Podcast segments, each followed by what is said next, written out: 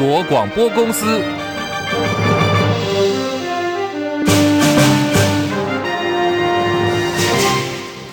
大家好，欢迎收听中广新闻，我是黄丽凤。新闻开始，先来关注的是美国媒体《新时报》引述三名知情人士的话报道说，美国政府正在制定在台美侨的撤离计划。报道内容表示，这项计划已经进行了至少有六个月，同时在过去的两个月当中持续的升温。知情人士表示，俄罗斯在去年二月入侵了乌克兰，是这项计划推动的一个因素。俄乌战争促使人们重新审视这些计划。美国白宫安会战略沟通协调官科比回应：从冲突地区撤离美国公民不是美国的常规政策，目前没有迹象表明台湾目前的情况需要来重新考虑这项政策。另外，美国国防部发言人梅纳斯拒绝评论，不过他也说，我们并不认为台湾海峡的冲突迫在眉睫，或者是不可避免。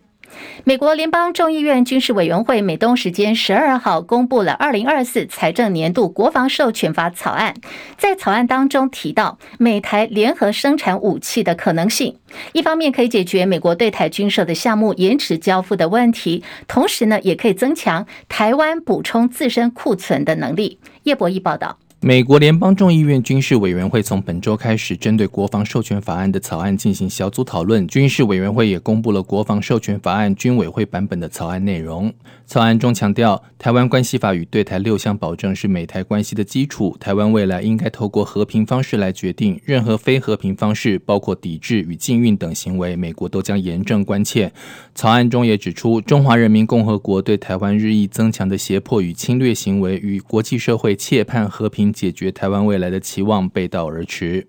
草案中也提到，台湾目前面临美国军售交货期限延长的问题，提议美台双方可以联合生产武器，以减轻美国国防工业的生产压力，并且建立台湾在危机中补充自身武器库存的能力。委员会要求美国国防部最迟在二零二四年三月一号之前，要向国会军事委员会提交报告，说明与台湾联合生产武器的优点以及挑战。中广记者叶博弈在台北报道。中国大陆拆墙运动的发起人遭到中共跨境抓捕，这是今年已经三十七岁的乔欣欣，他的本名叫做杨泽伟，是长期居住在辽国的大陆异议人士。今年三月份，他连同其他海外民主人士发起了拆墙运动。他认为说，中国大陆的网络围墙使得大陆的十四亿人口与世隔绝，因此发动拆除中国大陆网络防火墙的运动。最新传出消息说，他在六四前夕已经遭到中共警方跨。进逮捕到现在都下落不明，而美国国务院已经表示谴责。外媒报道说，这次针对乔欣欣的抓捕行动很可能跟中共国安跟网警联手实施的“清朗”专项行动有关，而且这个范围已经扩及到海外。另外，也有消息表示，辽国大陆湖南商会的成员当中就有参与绑架乔欣欣的中共国安人员。国民党立委洪孟楷今天号召了十八位蓝营立委参选人，在立法院议场前发布七大政见。好，这联合的七大政见内容包括有揭发疫苗采购、改革 NCC、重启特侦组、调查国家队、总统到立法院国情报告，以及要求法务部执行已经定验的死刑。立委参选游淑慧表示，死刑是司法的尊严跟公信力。进入立法院之后，他会监督法务部执行已经定验的死刑犯，让该死的人人执行死刑。体育焦点，这是美国职篮 NBA 总冠军赛的第五战，今天回到丹佛进行。率先听牌的金块一度以十分差距落后给热火，不过在决胜节开始回神了。这场比赛中场呢是以九十四比八十九系列赛四比一的战绩，在今天金块拿下了队史四十七年来第一座的总冠军金杯。台湾大哥大总经理林之晨十号看球赛的时候，在篮球场失控怒丢水瓶。董事长蔡明忠今天表示，脱序行为呢一定要反省跟改善的，这毋庸置疑。这对于台湾大的形象是很大打击，要做出行政惩处。现在初步的想法已经出来了，会以林之晨的名义捐款来发展基层的篮球运动。中广新闻网 News Radio。现在时间来到十三点零六分，我是黄丽凤，欢迎大家继续收听新闻来一点，三十分钟全新闻，让您轻轻松松了解今天重要新闻。我们提供给您包括有财经、政治、国际、民生一次掌握。非常谢谢在听广播的朋友，同时也感谢您正在收看 YT YouTube 直播，都请大家帮我们按赞、订阅、分享，多刷留言板，帮我们扩大触及率。非常谢谢大家的帮忙。在节目结束之后，在 YT 的部分呢，我们的影档会留在上头，另外。也会上传到播客，非常欢迎大家随时回来帮补课补按赞，然后记得哦要分享跟订阅。时间关系，今天广播服务大概会在一点二十九分的时候，广播会先离开，会先结束服务哦。到时候也非常欢迎大家继续留下来，在我们的 YT 直播间，大家一起来呃了解更多新闻，同时也来交流您对于新闻的看法，也说说您的意见。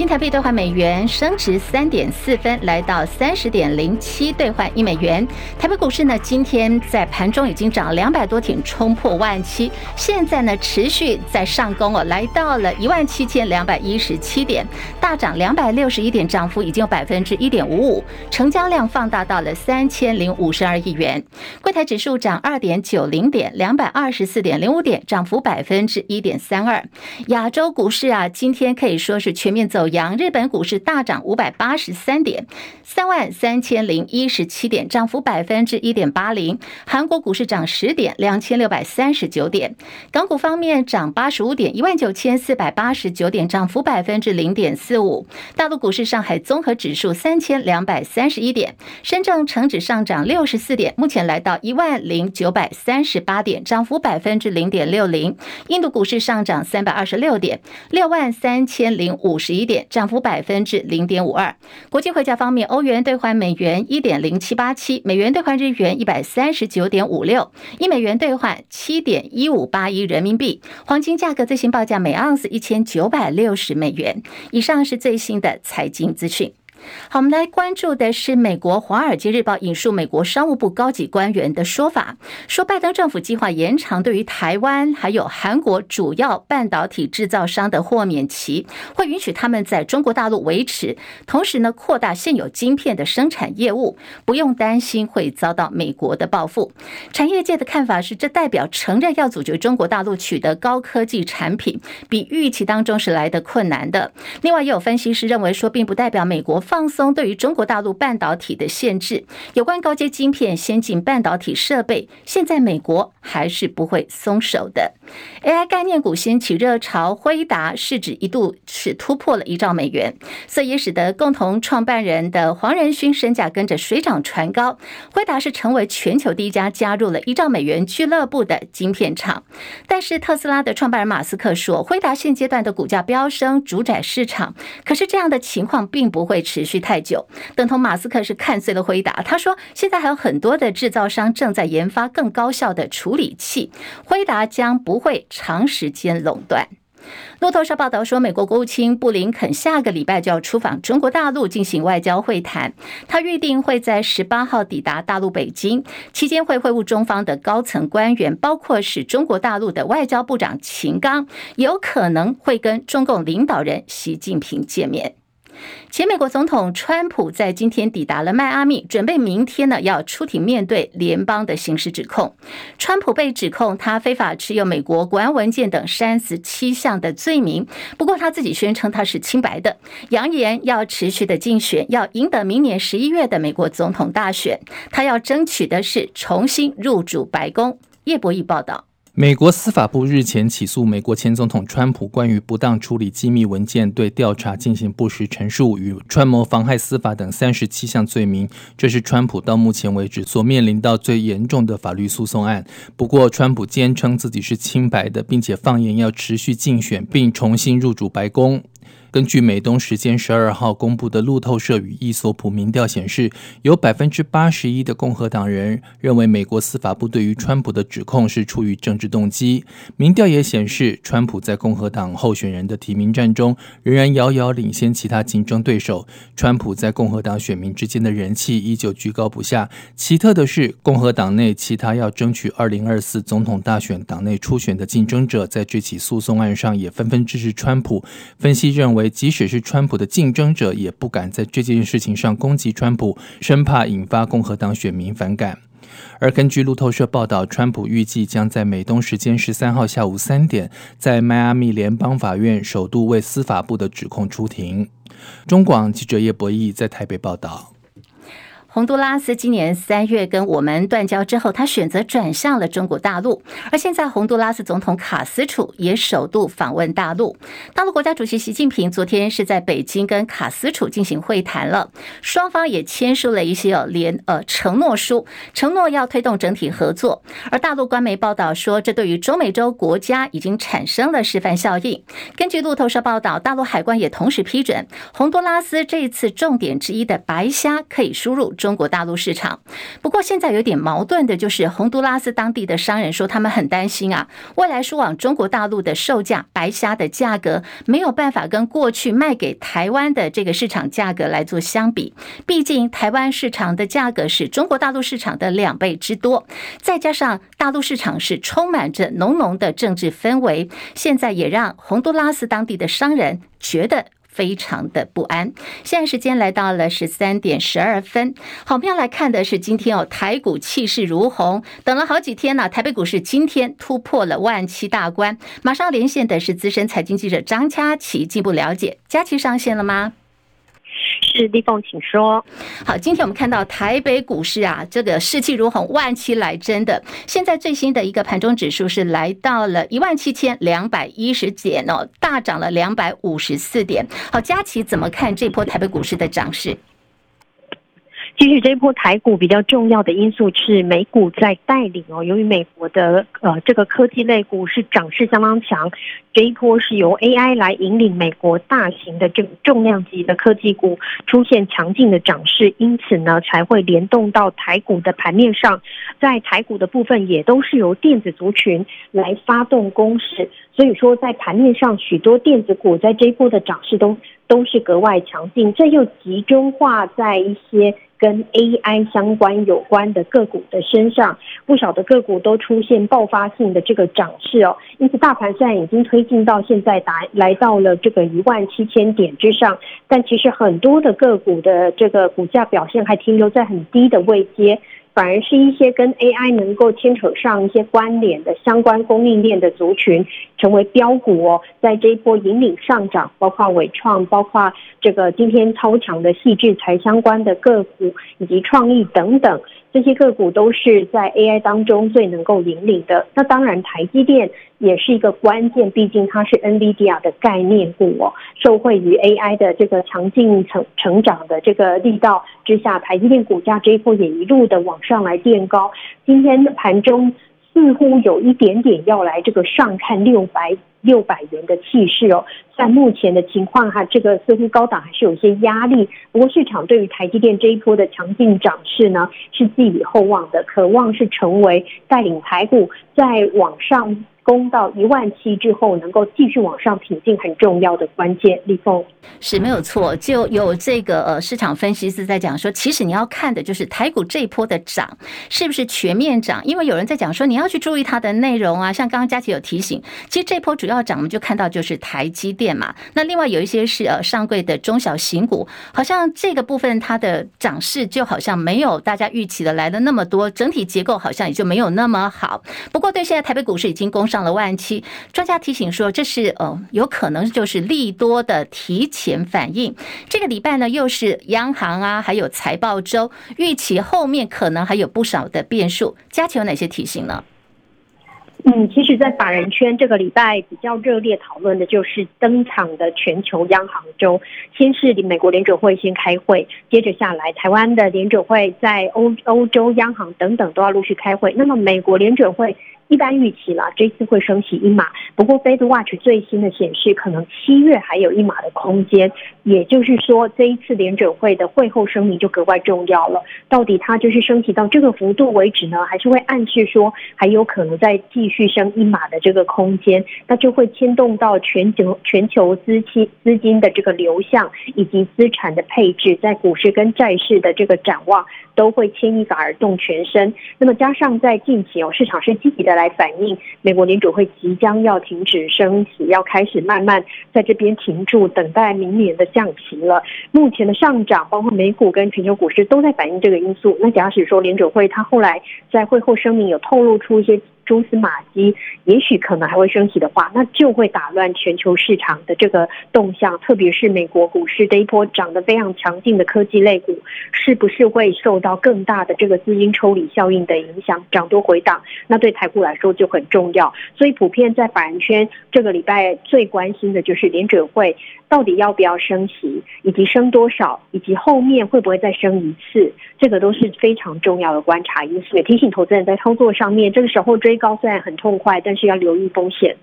好，非常谢谢佳琪哦。那么刚刚佳琪提到一个重点，就是没有错，我们现在追高是很痛快，但是一定要去注意相关的风险。像是公股银行已经发现台股这一波涨势真的太凶猛了。我们刚刚看到最新消息说，寄出了是最新对策，也就是暂时的会停看停。好，现在台北股市距离今天收盘时间大概还有十来分钟，也看到台北股市今天呢，包含昨天哦，这个差了五点就一万七，那么在今天现在已经涨了两百。七十五点，现在最新的盘中指数是来到了一万七千两百二十六点，涨幅百分之一点六零，成交量放大到了三千一百八十二亿元。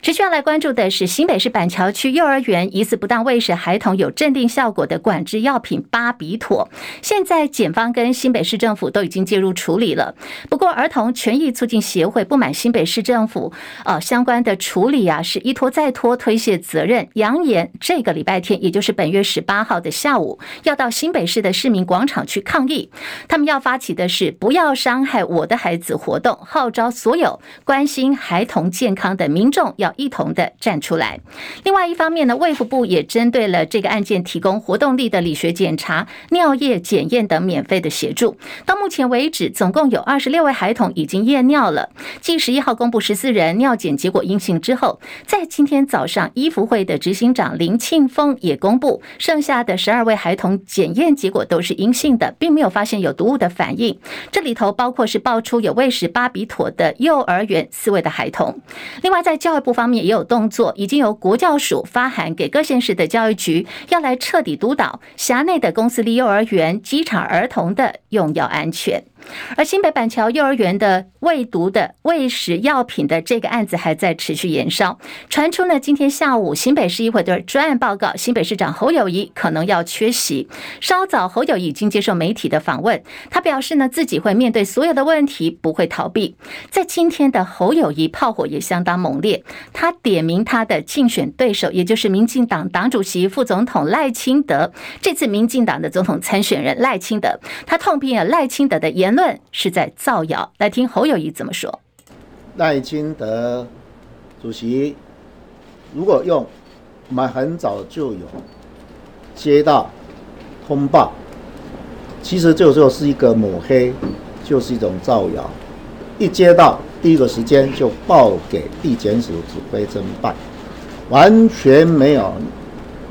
掩盖案情，在没有厘清真相之前，勿枉勿纵。最重要要保护孩童的安全，也让家长安心。至于老师，我们要让他们很清楚的知道，办案一定是勿枉勿纵。在副总统以及很多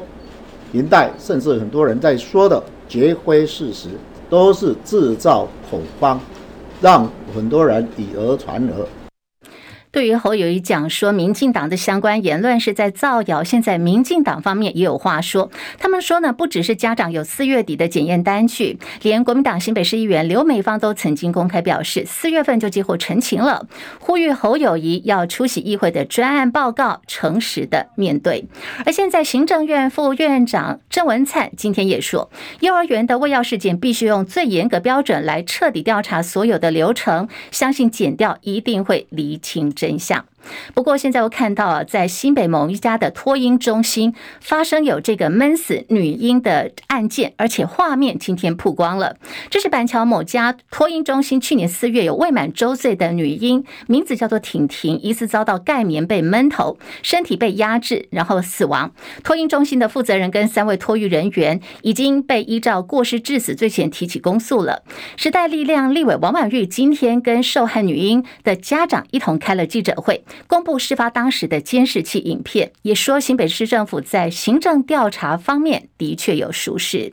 美国在台协会 AIT 处长孙小雅日前曾经说，他支持三位总统参选人跟对岸来进行对话。国民党总统参选侯友谊日前到云林进行了请益之旅，致辞的时候他说，最近这几年大家都有感觉到，民进党做的哩哩啦啦、零零落落的，两岸关系没有处理好。侯友谊表示，事情都只站一边，没有站两边，人民会很害怕。他强调，经济要发展。东边跟西边、南边都要发展，而且至少西边要稳定下来。侯友谊进一步表示，西边如果要稳定，不能够像民进党都不对话、不沟通，应该在建立彼此的信任之下，在经济发展、学生交流，还有观光产业等互相的交流，让两岸的。关系能够紧密的连接在一起。好，这一番的发言，外界认为说，这是侯友谊就两岸关系另创了新名词，也就所谓的东西论。侯友谊昨天出席退休军警团结大会，向军警族群喊话，他要寻求支持，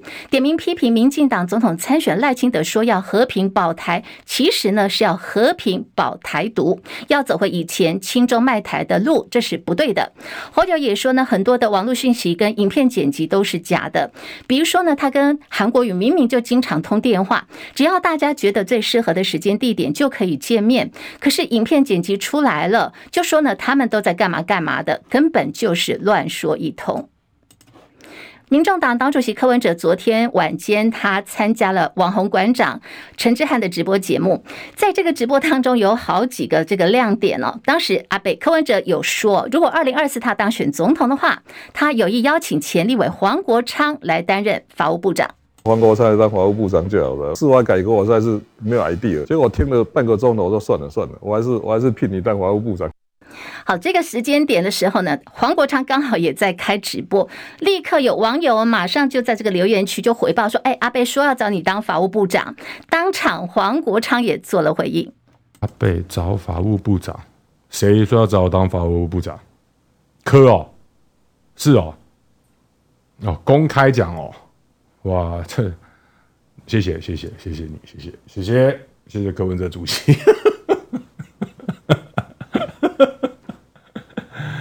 啊，柯批说司法改革就听国昌老师的就对了，真的还假的？他讲话讲这么直白，这样我怎么好意思？真的吗？好，这场的这个阿北的直播，当时我们看到线上观看人数有三万六千人。阿北当场讲说，他如果当选总统，要找黄国昌来当法务部长。那么黄国昌当时的第一反应哦，大家也听到了，他是一边笑一边回网友的话说：“啊，那太谢谢了，这么直白，我怎么好意思呢？”好，对于这个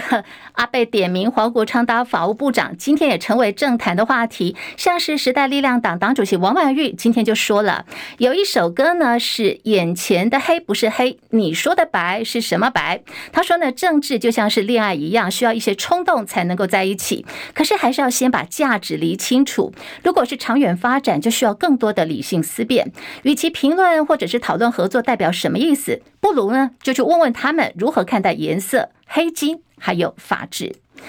柯文哲昨天其实动作蛮多的，他也到了新北市去拜会新北市的议会议长蒋根煌，还有无党团结联盟议员。之后又到了三重哦，去跟前国民党的秘书长李干龙见面交流。柯文哲这个举动被外界视为说是到了侯友谊的本命区去拔桩。对此，李干龙也做回应了，他说：“我一百多公斤的体重，诶，他拔不动啦。”那么事后媒体追问柯文哲说：“你去拜访蓝营的庄脚，到底有没有谈到蓝白合呢？”柯文哲说：“到议会去拜访就是议会拜访啊，而且我去宫庙的话是每一个人都可以去的地方，应该没有人说我开一个庙会去讲谁不可以来吧。”来看今天的体育焦点，就是美国职篮 NBA 总冠军赛的第五战，丹佛金块是回到主场之后克服了外线失灵的低潮，下半场用防守带动进攻，中场这个比赛呢九十四比八十九力克迈阿密热火，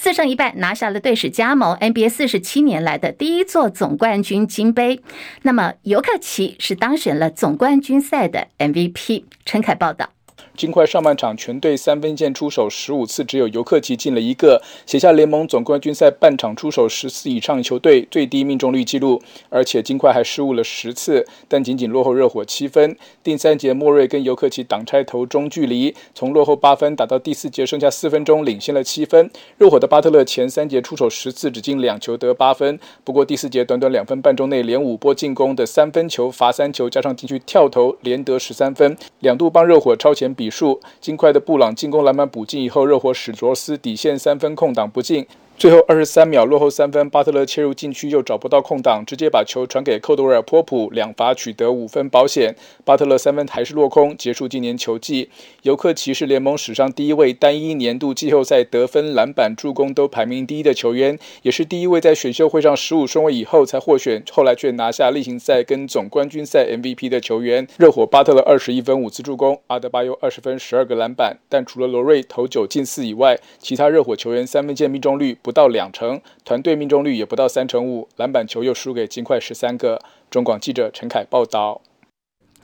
我国三十七岁的女网好手谢淑薇，这个礼拜天哦，刚刚是搭档了中国大陆二十一岁的年轻选手王欣瑜，以非种子之姿呢拿下了法网的法网的女双冠军。不过下个月马上来到的是温网的比赛了，两个人就要拆伙喽。谢淑薇的搭档要换人，要换回曾经跟她拿下了二零一九年温网冠军的史崔可娃。